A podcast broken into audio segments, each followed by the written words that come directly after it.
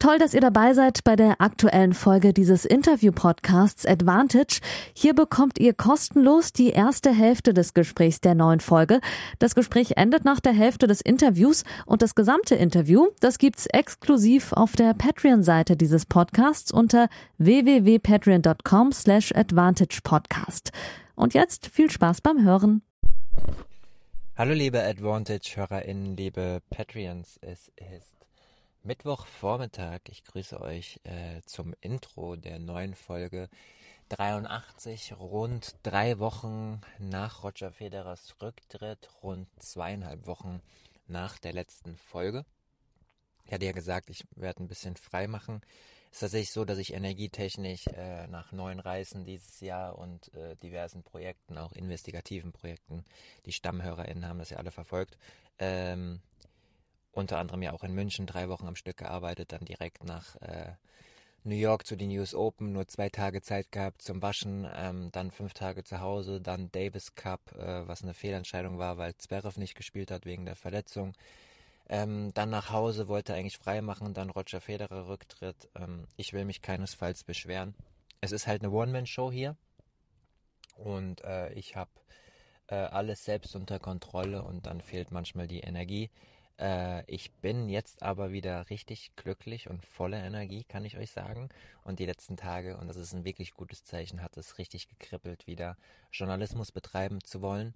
Und äh, habe Max Rebeck kontaktiert, der wunderbar gespielt hat die letzten Wochen.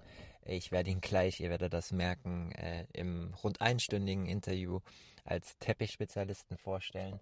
Ähm, deshalb, weil er äh, sein erstes Future-Turnier gewonnen hat auf Teppich in überragender Manier und dann in der nächsten Woche, in der vergangenen Woche in Ismaning das einzige Challenger-Turnier auf Teppich souverän bestritten hat, ins Finale eingezogen ist, unter anderem gegen Basek Pospischil und Robin Hase gewonnen hat.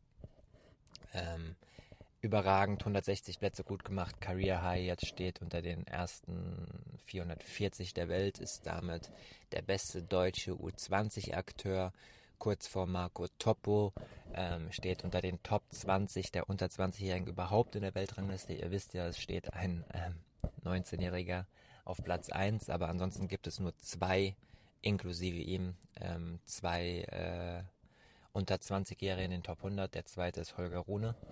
Deshalb äh, ist er da auf einem sehr guten Weg und wir haben eine Stunde gesprochen, ähm, so wie der Podcast ja auch mal war, der Interview-Podcast und jetzt auch wieder wird. Ich bin in der Akquise äh, motiviert, habe verschiedene Leute angesprochen, sodass es jetzt wieder wöchentlich Folgen gibt, zweimal im Monat ausgeruhte Interviews und zwei Sonderfolgen. Ich bedanke mich bei den knapp 40 Patreons, die äh, die Treue gehalten haben und vor allem bedanke ich mich aber auch bei allen, die ähm, äh, Patreons waren und jetzt mal gekündigt haben, was total okay ist, ähm, weil ich das Produkt ja auch nicht wöchentlich geliefert habe und wir haben eine Rezension und äh, eine Inflation und ich weiß, dass ihr auch äh, verschiedene Podcasts hört, das höre ich immer wieder in den Feedbacks und verschiedene Medien verfolgt. Da muss man das Geld schon ähm, ja, gut auswählen, wem man da unterstützen will. Aber von Herzen, das ist nicht nur so daher gesagt, vielen, vielen Dank. Ähm, für mich geht es äh, äh, jetzt die nächsten zwei Monate vermehrt um ein Projekt über mentale Gesundheit, zu dem ich noch nicht viel mehr sagen kann, dann hoffentlich im neuen Jahr ähm, medial präsent sein werde zu diesem Thema. Ich werde die Davis Cup Finals begleiten vor Ort in Malaga. Ähm, da wird es auch ein neues Medium geben. Da habe ich heute tatsächlich noch ein Vorstellungsgespräch. Ähm, da hoffen wir mal, dass ich da jetzt nicht vorgreife und dass das erfolgreich ausgeht. Äh, sozusagen dann noch ein Medium mehr, für das ich frei schreiben darf, dann auch dort vor Ort schon.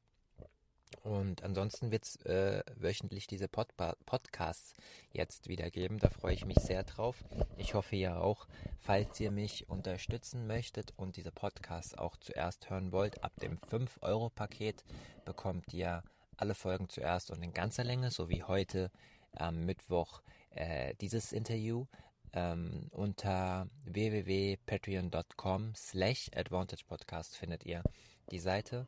Ähm, ab dem 2-Euro-Paket bekommt ihr die erste Folge im Monat, ab dem 5 Euro alle Folgen im Monat zuerst und in ganzer Länge. Ab dem 7-Euro-Paket könnt ihr auch noch eigene Fragen stellen, was der, äh, was wieder genutzt wurde auch, ähm, wird auch namentlich erwähnt gleich in der Folge, seid mal gespannt.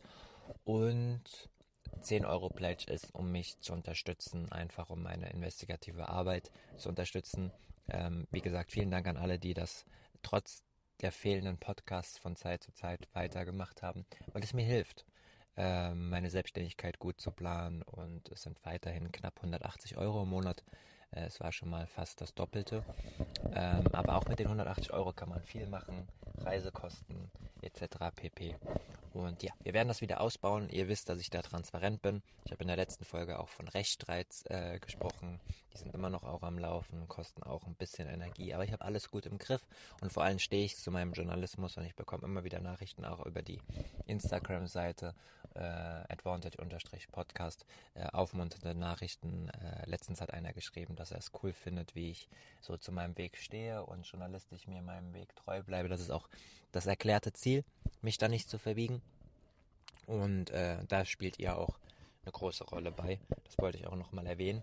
Jetzt aber Pavla Papp, genug geredet. Eine Stunde Interview mit dem, ja, wahrscheinlich größten Nachwuchstalent auf männlicher Seite, das wir gerade im deutschen Tennis haben. Max Rehbeck hat mir viel Spaß gemacht, sehr offen, sehr transparent, noch so ein bisschen ungeschliffener Rohdiamant ohne großes äh, Medientraining, aber das ist gar nicht negativ gemeint, weil er hat sich sehr, sehr gut positioniert, ohne irgendwelchen Leuten auf den Schlips zu treten, ohne arrogant zu wirken und hat auch beim Thema Fitness und Carlos Alcaraz eine klare Meinung gehabt. Ähm, fand ich cool. Und ja, hört mal rein. Wir äh, hören uns dann nächste Woche wieder und ich freue mich, äh, ja, von euch zu hören. Ihr könnt mir gerne Feedback schreiben. Und jetzt viel Spaß bei Folge 83 mit Max Rehbeck. Ja, liebe Patreons und liebe Advantage-Hörer, in Folge 83, es ist soweit, nach einer kleinen Pause, ihr habt ja eben gerade im Vortalk von mir ein bisschen gehört, im Intro, was so los war die letzten Wochen, freue ich mich, ja, soll ich sagen, einen Teppichspezialisten äh, zu begrüßen hier heute, Max Rehberg. Guten Abend. Ja, hi. Ähm, ja, Teppichspezialist klingt eigentlich ganz gut nach den zwei Turnieren, würde ich sagen. Auf jeden Fall habe ich vorhin mir so ein bisschen überlegt, äh, vor allem, weil es ja auch sehr rar ist, äh, diesen Untergrund. Da kommen wir später nach dafür. Folge 83, wir haben Max Rehberg äh, zu Gast, 19 Jahre geworden im September, hat dieses Wochenende, beziehungsweise in der letzten Woche, einen Sprung gemacht um 160 Plätze auf jetzt Career High 436, weil er im Finale des Challengers war in Ismaning und davor auch noch ein Future-Turnier einfach mal gewonnen hat in Vorbach, ebenfalls auf Teppich, deswegen Teppichspezialist. Herzlichen Glückwunsch dazu zum Career High, zum Finale und zum Turniersieg. Vielen Dank. Dankeschön. Gibt schlechtere Intros für, äh, für Podcast-Sendungen, denke ich, ja? Ja, ich wollte gerade sagen, es hat sich schon äh, sehr, sehr gut angehört. Nee, aber ähm, ja, es war einfach äh, sehr cool die letzten zwei, drei Wochen ich versuche ja immer ein bisschen auch äh, am, am Zeit, äh, am Nabel der Zeit der Tenniswelt zu sein und da passt das natürlich auch. Ist ein bisschen Fluch der guten Tat, wenn man gut spielt, kriegt man auch äh, Presseanfragen, aber ich kann zu meiner Verteidigung ja sagen, dass du auch schon mal in einem etwas kürzeren Gespräch zu Gast warst, 2021 äh, am Rande der BMW Open.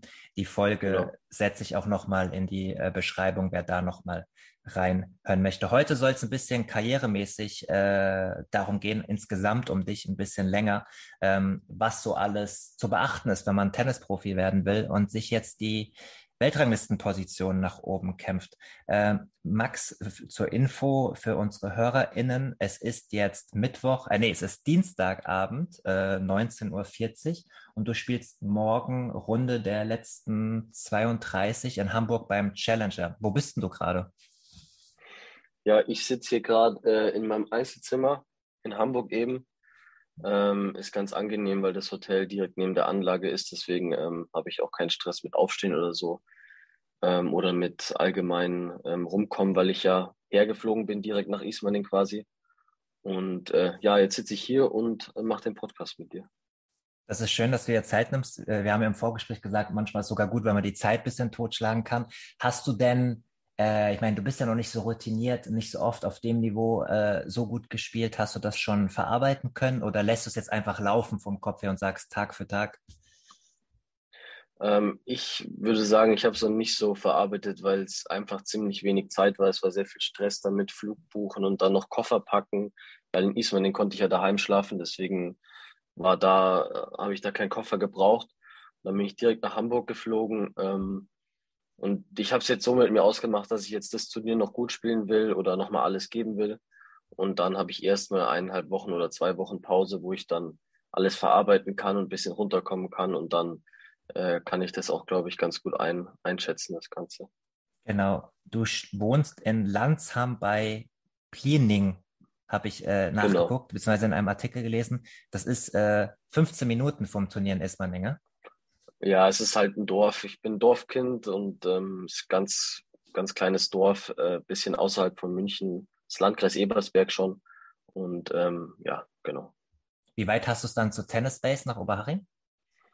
Ja, ist auch ganz praktisch, sind auch nur so 20 Minuten, 15, ja. 20 Minuten, deswegen ist die Lage echt gut. Okay, und wohnst du im Elternhaus noch? Ich wohne noch im Elternhaus, ähm, im Hotel Mama sozusagen. Ja, das, das kann äh, auch helfen, wenn man Tennisprofi werden will. Ich habe auch gelesen, um das mal, um die ganzen Basics vorneweg zu klären, du hast äh, Fernabitur in Mannheim gemacht und musstest einmal die Woche dahin pendeln. Kannst du das mal vielleicht erklären, wie das abläuft? Weil das können sich die meisten gar nicht so vorstellen.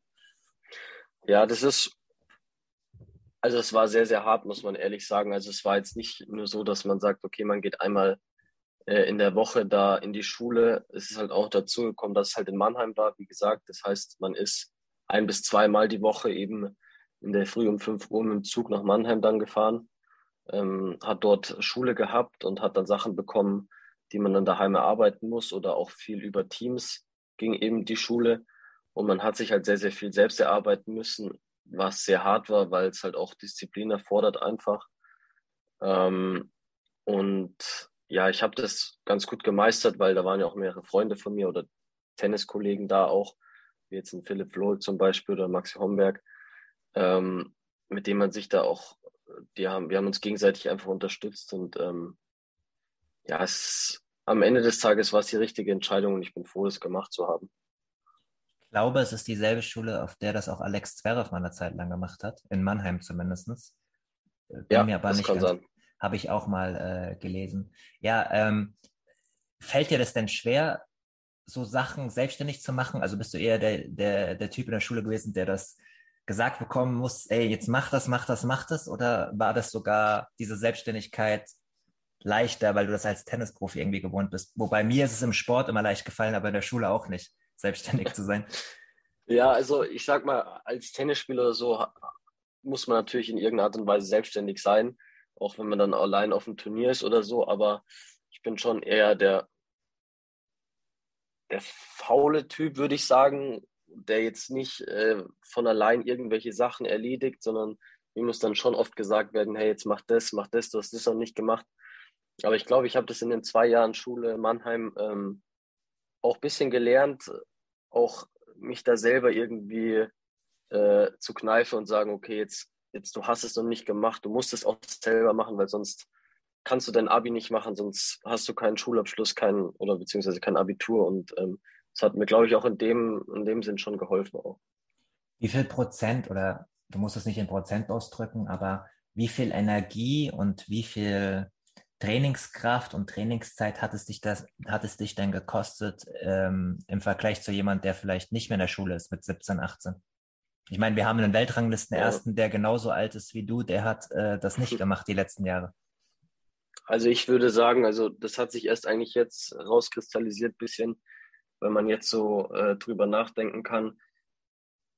Man muss ehrlich, ehrlicherweise sagen, dass es schon sehr, sehr viel Zeit oder einem weggenommen wurde, einfach durch die Schule, ähm, weil einfach das Training auch sehr drunter gelitten hat.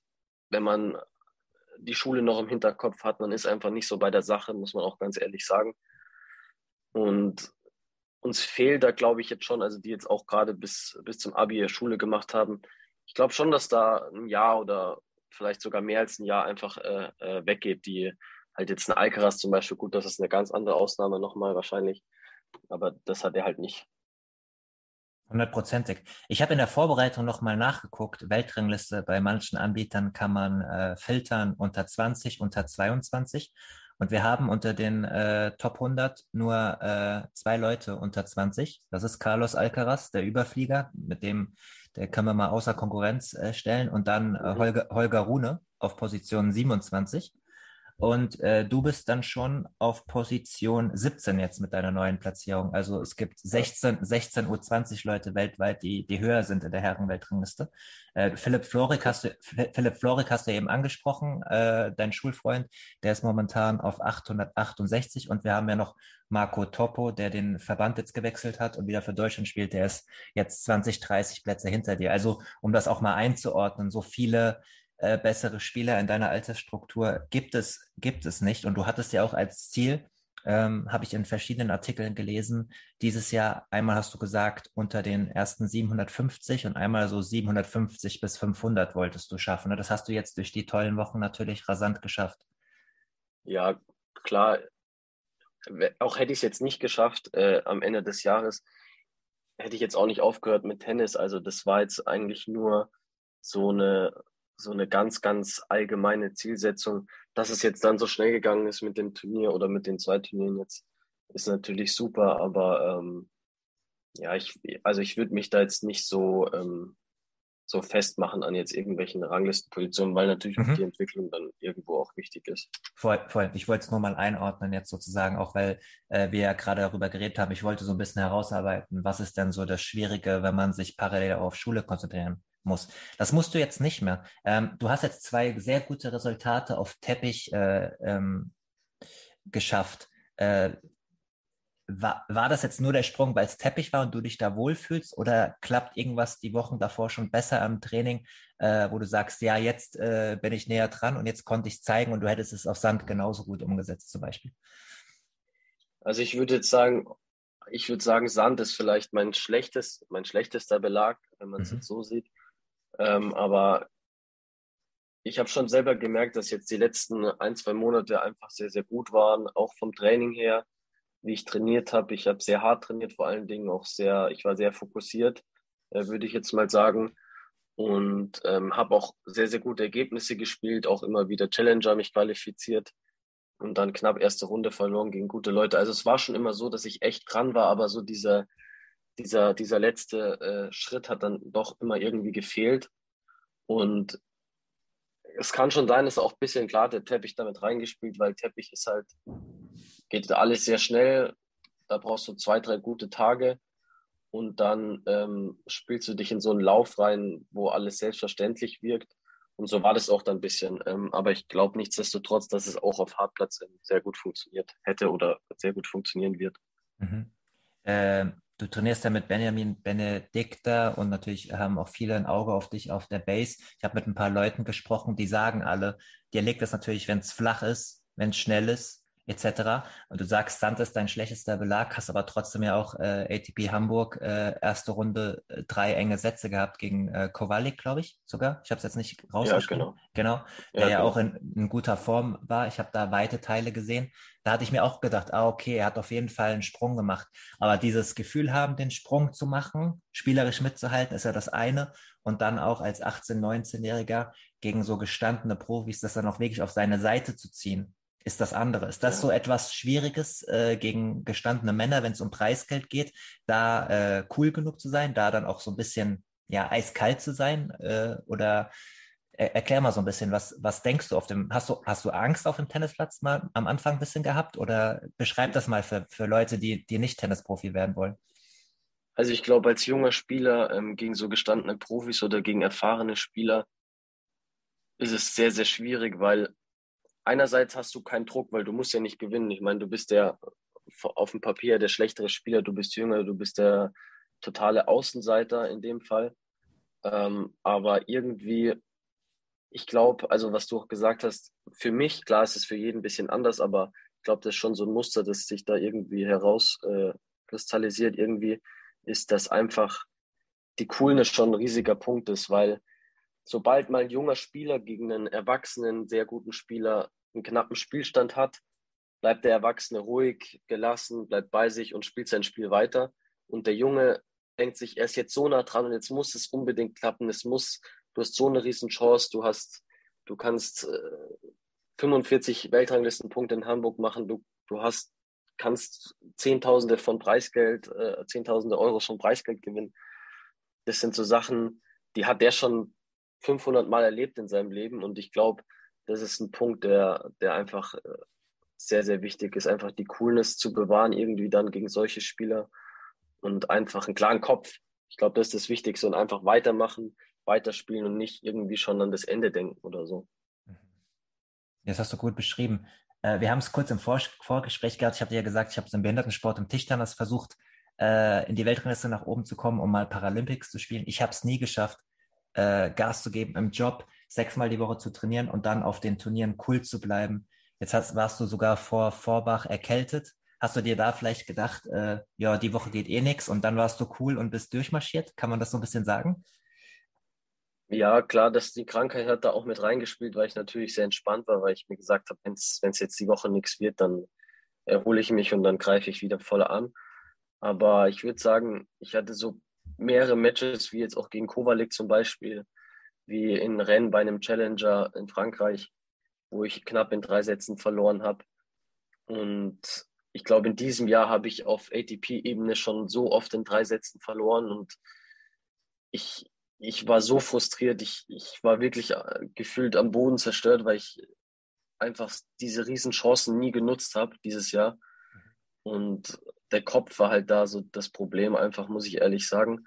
Und das habe ich mir dann auch während der Krankheit gedacht, weil es da einfach so gut gelaufen ist. Ich habe halt einfach, ähm, ich bin ruhiger geblieben und ich habe daran sehr gearbeitet auch die letzte Zeit, dass ich einfach mit der mentalen Stärke am Platz ähm, ja, arbeiten muss mit deinem Trainer, mit vielen Gesprächen, arbeitest du mit einem Mentaltrainer zusammen? Also äh, du bist ja im Perspektivkader des Deutschen äh, mhm. Tennisbundes mit ganz vielen. Also da sind auch gestandene Profis wie zum Beispiel Dominik Köpfer oder Peter Gojowczyk drin, aber natürlich auch Leute im Talentsektor äh, rund um deine Alters, äh, um, um deine äh, Jahrgänge, jetzt wie Mara Gut zum Beispiel ist da drin. Ich habe es hier vor mir, Julia Mittendorf, Philipp Florig, Noma Noah Akuke, Akukue. Ähm, stellt da der DTB jemand bereit oder muss man sich selbst darum kümmern oder ist das gar nichts für dich, so mentalen Trainer? Ich habe tatsächlich ähm, mit einem Mentaltrainer zusammengearbeitet bis vor einem halben Jahr oder bis vor einem, doch bis vor einem halben Jahr.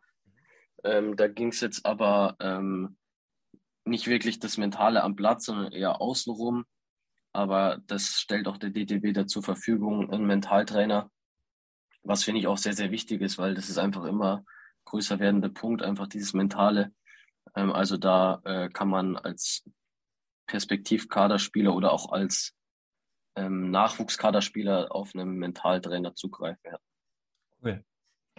Ähm, ja, ich möchte so ein bisschen herausarbeiten, was, was alles dazugehört, jetzt den nächsten Schritt zu gehen ähm, für dich. Äh, zusätzlich zu dem äh, Perspektivkader, also zu der Förderung vom, vom Deutschen Tennisbund, was ja schon mal wichtig ist, hast du bestimmt auch, oder ich weiß, dass du es hast, ja auch äh, Sponsoren. Äh, Daikin ist, glaube ich, einer davon schon länger. Ich habe auch gelesen, du hattest schon mit zwölf zwei, zwei Sponsoren. Wie ist es denn finanziell für dich, äh, ohne jetzt, äh, du musst nicht auf Zahlen einzugehen, aber vielleicht kannst du es mal so ein bisschen erklären, äh, die ganzen Reisen sind teuer, dein Preisgeld auf der anderen Seite ist noch nicht so hoch wie bei gestandenen Tennisprofis. Das ist ja das Ziel, dass es irgendwann so wird. Äh, wie kriegt man das unter einen Hut? Wäre das ohne Sponsoren möglich? Wie viel brauchst du, um das zu bewältigen? Erklär mal ein bisschen. Also ich würde sagen, Tennis ist schon sehr, sehr kostspieliger äh, Sport allgemein. Weil wenn man sich überlegt, man hat äh, Trainerkosten, man hat auch noch ein Physio, Physio dabei eigentlich oder man ist da in Behandlung, dann äh, Turnierkosten, Flugkosten, Reise, also allgemein Reisekosten, Hotelkosten. Also da kommt schon einiges zusammen. Ähm, der DTB unterstützt äh, mich da sehr, muss ich sagen. Ähm, da natürlich Sponsoren, die ich habe. Also ohne die würde es alles auf gar keinen Fall gehen. Klar hat man auch äh, richtige Einnahmen jetzt als Spieler, zum Beispiel auch durch die Bundesliga jetzt dieses, dieses Jahr, die ich gespielt habe natürlich durch die Wildcards, die ich auch bekommen habe, Hamburg, München, das ist natürlich auch einiges an Geld, das da zusammenkommt. Also ähm, ich bin finanziell äh, sehr gut aufgestellt, würde ich sagen. Für die, die dich noch nicht so gut kennen, erzähl ruhig mal, wo spielst du Bundesliga? Wo kann man dich in den Sommermonaten äh, sehen? Hast du schon verlängert für nächstes Jahr oder ist das noch offen? Äh, ich spiele äh, seit letztem Jahr in bei Grün-Weiß Mannheim in der Bundesliga. Ähm, das war jetzt mein erstes Jahr in der Bundesliga. Ich habe noch nicht verlängert, nein. Ähm, aber ich gehe sehr, sehr stark davon aus, äh, dass die Tendenz wieder Richtung Mannheim geht. Ähm, ich fühle mich da sehr wohl und es ähm, ist echt eine coole Sache. Die Bundesliga immer sehr gute Stimmung dort, auch von den Zuschauern her, immer gut besucht.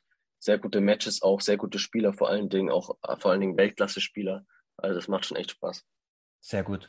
An dieser Stelle noch Transparenzhinweis. Ihr wisst es ja, das ist ein äh, sponsorenunabhängiger Podcast. Wenn ich jetzt hier Sponsoren erwähne, ich bekomme kein Geld dafür. Es geht nur darum, auch mal aufzuzeigen, was so wichtig ist für die einzelnen Spieler. Und an der Stelle kann ich auch erwähnen, vielen Dank an die Patreons, die mir die Treue gehalten haben, auch wenn ich es nicht geschafft habe, jede Woche einen Podcast äh, an den Start zu bringen. Unter anderem Lukas Kluber ab dem äh, 7 Euro Pledge darf man auch eigene Fragen stellen. Ähm, Max, und das hat er äh, genutzt. Und er schreibt, Moin Yannick, ich hätte zwei Fragen an Max. Wie schwer ist der Übergang von den Junioren zu den Profis? Gerade wenn es um das spielerische Niveau geht, ist das eine große Umstellung. Das haben wir jetzt, glaube ich, gerade schon ein bisschen ähm, auch äh, beschrieben. Aber vielleicht kannst du mal eins oder zwei konkrete Punkte nennen, was spielerisch ausmacht jetzt auf dem Sektor, wenn du gegen Top 200 Herrenprofis spielst. Du standest unter den Top 30 bei den Junioren, hast alle Slams gespielt. Vielleicht kannst du da mal zwei konkrete Punkte nennen.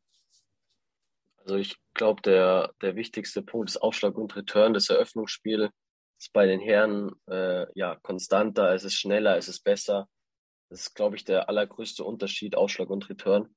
Und natürlich auch ein bisschen die Physis. Ähm, ja, da fehlt einem einfach noch ein bisschen die Physis. Mit 17, 18 kannst du halt nicht wirklich mit einem 20- oder 25-Jährigen mithalten, weil dein Körper einfach noch nicht äh, so gut äh, durchtrainiert ist, sage ich jetzt mal, wie jetzt ein äh, Mitte 20-jähriger Körper. Und, aber ich glaube, das ist ganz normal im Laufe der Zeit äh, gleicht man sich da an. Jetzt hast du aber die Woche unter anderem gegen Vasek Pospischil mitgehalten, gegen Robin Hase. Okay, bei Robin Hase weiß man, der hat Knieprobleme. Äh, auf schnellen Belegen ist er dann immer noch mal ein bisschen besser. Aber das sind ja gestandene Profis. Äh, was hat da besonders gut geklappt die Woche, außer dass der Belag dir, dir liegt? Ja, also was ich gerade gesagt habe, auf jeden Fall Aufschlag und Return. Ich glaube, mhm. Äh, auf Teppich ist nochmal ein Tick wichtiger, weil es ein sehr schneller Belag ist. Deswegen, ähm, ich glaube, ich habe in dem Turnier einen Break bekommen und das war im Finale. Das war auch der einzige äh, Breakball, habe ich gelesen, ne? Ich bin mir gar nicht sicher. Ich glaube, ich hatte einen Breakball davor gegen Robin Hase. Aber also das sagt schon aus, dass das auf jeden Fall mehr als gut mhm. geklappt mhm. hat in der Woche. Ähm, und natürlich, klar, ich hatte auch Unterstützung von den Rängen. Also da hat schon dann viel zusammengespielt. Ich war fit, ich hatte Selbstvertrauen von dem Turnier davor. Also ja, da war einiges da einfach. Sehr gut. Die zweite äh, Frage, er möchte wissen, will er sich aufs Einzel konzentrieren oder auch verstärkt Doppel spielen? Das ist ja auch eine spannende Frage jetzt, wie man da mit den Kräften haushaltet. Ich möchte mich tatsächlich, also die Frage kann ich eigentlich klar beantworten nur aufs Einzel konzentrieren, weil ich ehrlich gesagt sagen muss, dass ich einfach nicht die Qualität habe, im Doppel äh, mitzuspielen, glaube ich einfach. Da fehlt mir auch ein bisschen das Netzspiel, die Taktik, weil Doppel ist einfach ein anderes, anderer, gefühlt ein anderer Sport als Einzel, muss man ehrlich sagen. Ähm, wenn man jetzt dann Kevin anschaut, Kevin Gravitz anschaut oder Tim Pütz oder was weiß ich, das, das ist schon echt krass, was die da machen äh, im Doppel. Also ähm, ich konzentriere mich nur aufs Einzel. Jetzt könnte ich dagegen halten, es gibt ja auch genügend Spieler, die äh, Doppel nebenher spielen, um ihr Netzspiel zu verbessern. Also Alex Serif hat das mal eine Zeit lang gemacht. Der hatte jetzt auch nicht die, äh, er wird jetzt nicht zuhören und mich dann kritisieren, aber er hat ja auch nicht die besten Hände gehabt am Netz in, in frühen Jahren. Oder das als ein Schwachpunkt natürlich auf allerhöchstem Niveau. Äh, das könnte man jetzt ja umdrehen, sagen, aber dann spiel doch nebenher Doppel, dann könntest du das verbessern. Da hast du recht. Ähm, ich, wenn ich jetzt, also sagen wir so, wenn ich jetzt auf ein Turnier fahre, melde ich kein Doppel. Wenn mich jetzt einer fragt, äh, Max, ey, ich hätte Bock mit dir Doppel zu spielen, dann mache ich das immer mal wieder. Also es ist jetzt nicht so, dass ich gar kein Doppel im Jahr spiele. Ähm, aber es ist natürlich auch ein bisschen eine Sache der Fitness dann, weil du hast halt eine Einzel und ein Doppel an einem Tag, ähm, was auch schon sehr anstrengend ist. Und gerade wenn man jetzt den Fokus wirklich nur aufs Einzel legt, finde ich, äh, ist es einfach äh, angenehmer, oder besser, nur äh, einzeln zu spielen an einem Tag. Okay. Das werden wir auch weiter beobachten.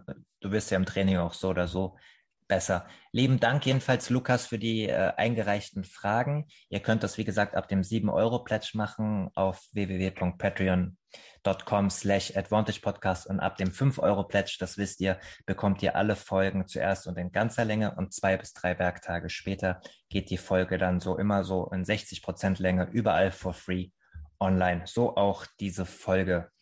Ähm, ich habe mir sagen lassen von ein, zwei Vögeln, die mir das gezwitschert haben, dass Herr Kohlschreiber, obwohl er seine Karriere beendet hat, ab und zu immer noch äh, an die Tennisbase fährt, um mit einem gewissen Max Rehberg zu trainieren. Ist das korrekt? Habe ich mich da richtig informieren lassen? Äh, das ist korrekt. Also es ist jetzt nicht so, dass er nur mit mir trainiert, sondern ähm, der kommt immer mal wieder und trainiert dann mit den jugendlichen Spielern, äh, was natürlich für uns super ist. Und ich glaube, das macht ihm selber auch tatsächlich äh, Spaß, würde ich sagen. Ist das Abtrainieren wie bei einem Leistungsschwimmer, der noch Kilometer runterfahren muss, oder macht er es freiwillig?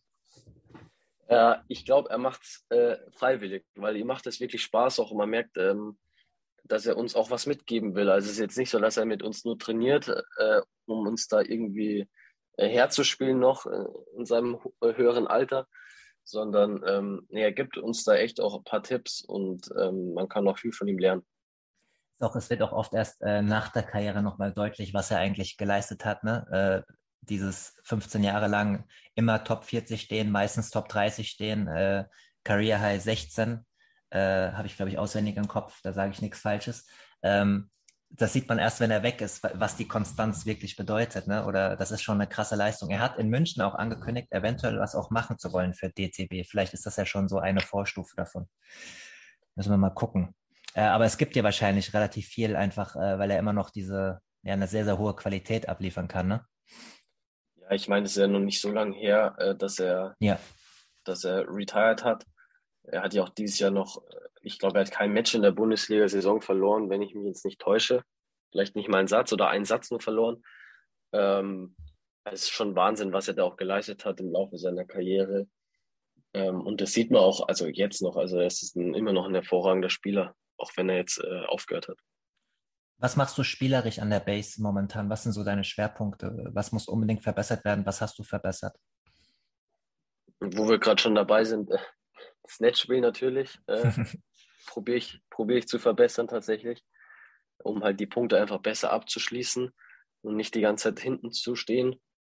Und ähm, Aufschlag und Return, das sind also wie gesagt Netzspiele und das Eröffnungsspiel ist so das, an dem ich spielerisch arbeite. Sonst ist halt auch viel äh, Fitness, Fitness am Platz, äh, Ausdauer, Schnelligkeit, Kraft, die ganzen Sachen, ähm, die auch sehr im Vordergrund stehen eigentlich in der, mhm. in der letzten Zeit oder jetzt auch in der nächsten Zeit. Ich weiß, dass du zumindest ein bisschen meine Podcast-Seite auf Instagram folgst, ab und zu Stories siehst. Deswegen kennst du ja meine Einstellung, ähm, wie, dass ich auf jeden Fall sehr, sehr krass weiß, wie schwierig das ist, fitnesstechnisch aufs höchste Niveau zu kommen. Ähm, wenn du so manche Spieler siehst, macht dir das so ein bisschen Angst, wie krass körperlich die sind in so frühen Jahren, äh, wenn du dich vergleichst? Oder hast du da die Ruhe weg? Ähm, was denkst du so äh, über den, den, den Stand im, sagen wir mal, im Top 100 Bereich oder dann auch im Top 10 Bereich? Um ehrlich zu sein, ich würde nicht sagen, dass es mir Angst macht, aber es bringt mich auf jeden Fall äh, sehr zum Nachdenken. Äh, also es ist schon ja, es ist für mich nicht in Worte zu fassen, wie, wie Spieler äh, das schaffen einfach, weil es ist halt, ich merke es ja selber, ich meine, und ich spiele nur drei Sätze, ich spiele ja nicht mal fünf Sätze. Ähm, so ein Turnier, das zerrt schon an einem, weil du einfach eine extrem hohe Belastung hast, mental sowie auch körperlich. Ähm, und das über zwei Wochen bei einem Grand Slam mit fünf Satzmatches zu machen. Back to back to back. Ja, ja, es ist schon, ist schon auf jeden Fall äh, krass. Hm. Ich nenne da immer mal gerne ein Beispiel, als Alexander Zverev äh, sein erstes Viertelfinale erreicht hat in Paris. Äh, ich glaube, es war 2018. Alle Angaben wie immer ohne Gewehr, weil ich das jetzt nicht aufgeschrieben habe. Aber ich bin mir relativ sicher, es war 2018. Da hat er auch dreimal in Folge im fünften Satz äh, gewonnen. Das waren noch die Zeiten, wo er kritisiert wurde, dass er das nicht früher zu Ende kriegt. Mhm. Äh, und da ist er dann im Viertelfinale mit einer Oberschenkelverletzung äh, sozusagen ähm, ähm, nicht aufgegeben, aber äh, gehandicapt gewesen. Ähm, und das war so ein bisschen nachvollziehbar. Also ich mag es immer, wenn junge Spieler, wenn man sieht, dass die topfit sind, aber wenn halt irgendwo dann auch mal Grenzen erreicht sind. Ich finde das sogar, äh, ja, wo man dann sagen kann, das ist nachvollziehbar. Ähm, äh, es gibt auch Spieler, ist es nicht so nachvollziehbar. Vielleicht, aber das ist auch nicht deine Aufgabe, das jetzt zu benennen oder so. Ich will es eher mal so, so rumdrehen. Wie viel kannst du leisten körperlich, um dich fit zu machen für die Profitour? Was ist dazu nötig? Wann stößt du an deine Grenzen? Also wie viele Fitnesseinheiten kannst du zusätzlich zum Tennis zum Beispiel in der Woche machen, ohne dass du sagst, ich kann nicht mehr trainieren? Also klar, man kann man es natürlich bis zum bis zum letzten Prozent ausreizt oder man muss es wahrscheinlich bis zum letzten Prozent ausreizen oder vielleicht auch sogar über die Grenzen gehen, äh, vor allem auch im Training, damit man die ein bisschen verschieben kann. Hm, ich finde es trotzdem so, dass einfach äh, im Match nochmal was anderes ist, wegen der Anspannung einfach, weil die Anspannung einfach im Match nochmal höher ist. Deswegen ist ein Match immer anstrengender als jetzt ein Training. Ähm, klar, man kann alles optimieren am Ende des Tages. Man kann seine Ernährung optimieren, man kann Schlaf, äh, Regeneration, man kann alles darauf fokussieren, dass du am nächsten Tag 100 Prozent geben kannst und vier, fünf Stunden spielen kannst. Aber irgendwo, ja, irgendwo gibt es halt auch Grenzen, vor allen Dingen halt bei mir, also, also jetzt nicht bei mir oder ich nehme jetzt mal alle Spiele einfach äh, mhm. mit, gibt es halt auch äh, Grenzen und ähm, die man halt irgendwann mal erreicht. Und das glaube ich auch, wie du schon gesagt hast, äh, auch normal, dass man die auch irgendwann erreicht und irgendwann halt einfach äh, fertig ist. Mhm.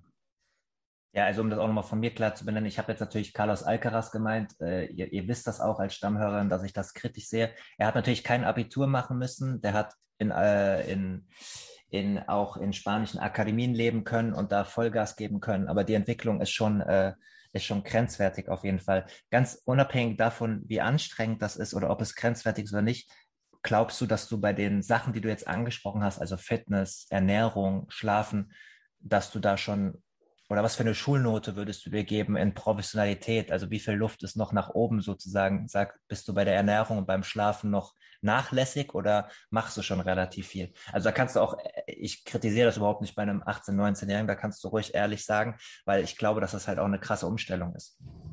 Das war der erste frei zugängliche Teil der neuen Folge. Die zweite Hälfte hört ihr exklusiv auf der Patreon-Seite www.patreon.com slash advantagepodcast. Dort könnt ihr mit einem kleinen monatlichen Beitrag dafür sorgen, dass es diese langen, unabhängigen Interviews ohne Werbung regelmäßig gibt und unterstützt zudem Yannicks unabhängige Arbeit als freier Journalist im Tennis-Doping- und Sportpolitikbereich.